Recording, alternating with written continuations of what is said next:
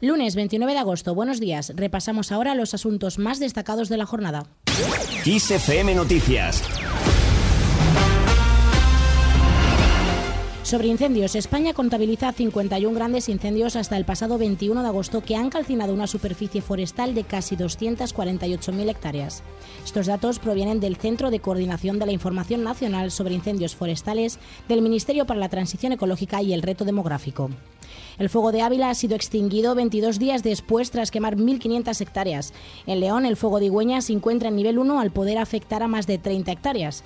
En Galicia, un incendio activo en Viana, Ourense y el incendio en la Sierra Larga de Jumilla, en Murcia, que se ha dado por estabilizado.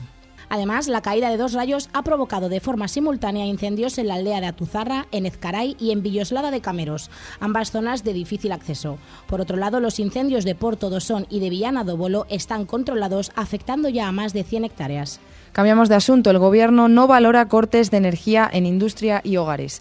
La portavoz del Gobierno, Isabel Rodríguez, ha asegurado que el Ejecutivo de Pedro Sánchez no valora aplicar cortes de suministro de energía para hacer frente a la situación de crisis.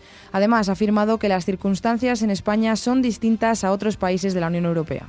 Más cosas. En el último fin de semana de Operación Retorno finaliza el dispositivo especial de tráfico por las vacaciones de verano que ha arrojado un balance de tres muertos y tres heridos en las carreteras en un total de tres accidentes. Estos tres accidentes mortales se han producido entre las 3 del viernes y las 8 de este domingo, según el balance provisional que ofrece la Dirección General de Tráfico. Más cosas. Primera jornada de huelga de Iberia Express. Este domingo la compañía ha suspendido ocho vuelos no incluidos en los servicios mínimos. La low cost de Iberia ha destacado que se está respetando el índice de puntualidad.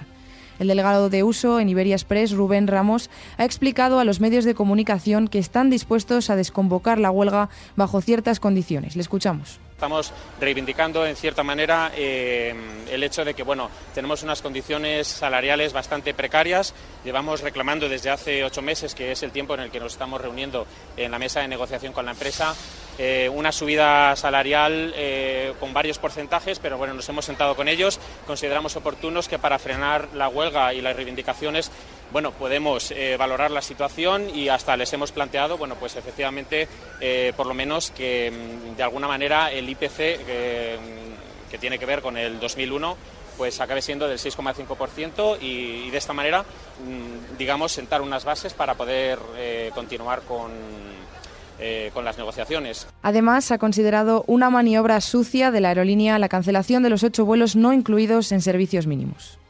Consideramos que la empresa está jugando una estrategia en ciertamente sucia. Están cancelando todos aquellos vuelos de servicios no protegidos. Eh, con esto están evitando que bueno, pues las tripulaciones no puedan ejercer su derecho a huelga de la misma manera que todas aquellas personas que quieran operar los vuelos con normalidad, pues también se les está negando, digamos, este derecho. El delegado de uso en Iberia Express ha reprochado también la actitud de la empresa. Hemos interpuesto una denuncia entre ante inspección de trabajo, pues también un poco pues, por coaccionar a las tripulaciones de cabina. Hemos recibido correos de la empresa en los que se nos está pidiendo que les confirmemos si estamos dispuestos o no a operar ciertos vuelos, algo que es totalmente legal y que consideramos que no podemos permitir. Cambiamos de compañía, pero no de cuestión. Huelga también de EasyJet. La huelga de los pilotos de EasyJet ha provocado a lo largo de este domingo la cancelación de 12 vuelos, 4 en el aeropuerto de Barcelona y 8 en el de Palma de Mallorca, según ha informado el sindicato SEPLA convocante de los paros. Más cosas ahora en terreno económico. Hacienda ultima un presupuesto con gasto récord y abierto a cambios fiscales. El Ministerio de Hacienda ultima estas semanas el proyecto de presupuestos generales del Estado para 2023. Contará con un gasto récord y estará abierto a la posibilidad de incluir nuevas medidas fiscales y este lunes el precio de la luz vuelve a superar los 400 euros el megavatio hora. En concreto, la electricidad para clientes de tarifa regulada se sitúa en los 423,36 euros el megavatio hora, acercándose a los máximos desde la entrada en vigor de la excepción ibérica. Fuera de nuestras fronteras, Zelensky se reúne en secreto con la cúpula ucraniana de seguridad para evaluar el curso de la guerra. El presidente de Ucrania, Volodymyr Zelensky, ha mantenido un encuentro en secreto con los principales responsables de seguridad y defensa para estudiar la situación en el frente de la lucha contra Rusia. Más cosas, la Fiscalía Militar Libia emite una orden de arresto contra el primer ministro del este del país, Fasi Basaga, por su papel en los enfrentamientos entre milicias rivales del sábado en la capital del país, Trípoli, que ha dejado al menos 23 muertos y más de 150 heridos. Y para terminar, aluvión de cine español, Avatar o Spielberg al rescate de la taquilla otoñal. Con la taquilla en lo que va de año a un 65% de la media recaudada entre 2015 y 2019, el otoño puede ser la tabla de salvación de los cines en este 2022. Trae un aluvión de cine español, secuelas de Black Panther y Avatar, el biopic de Marilyn Blonde o lo último de Spielberg y de David O. Russell.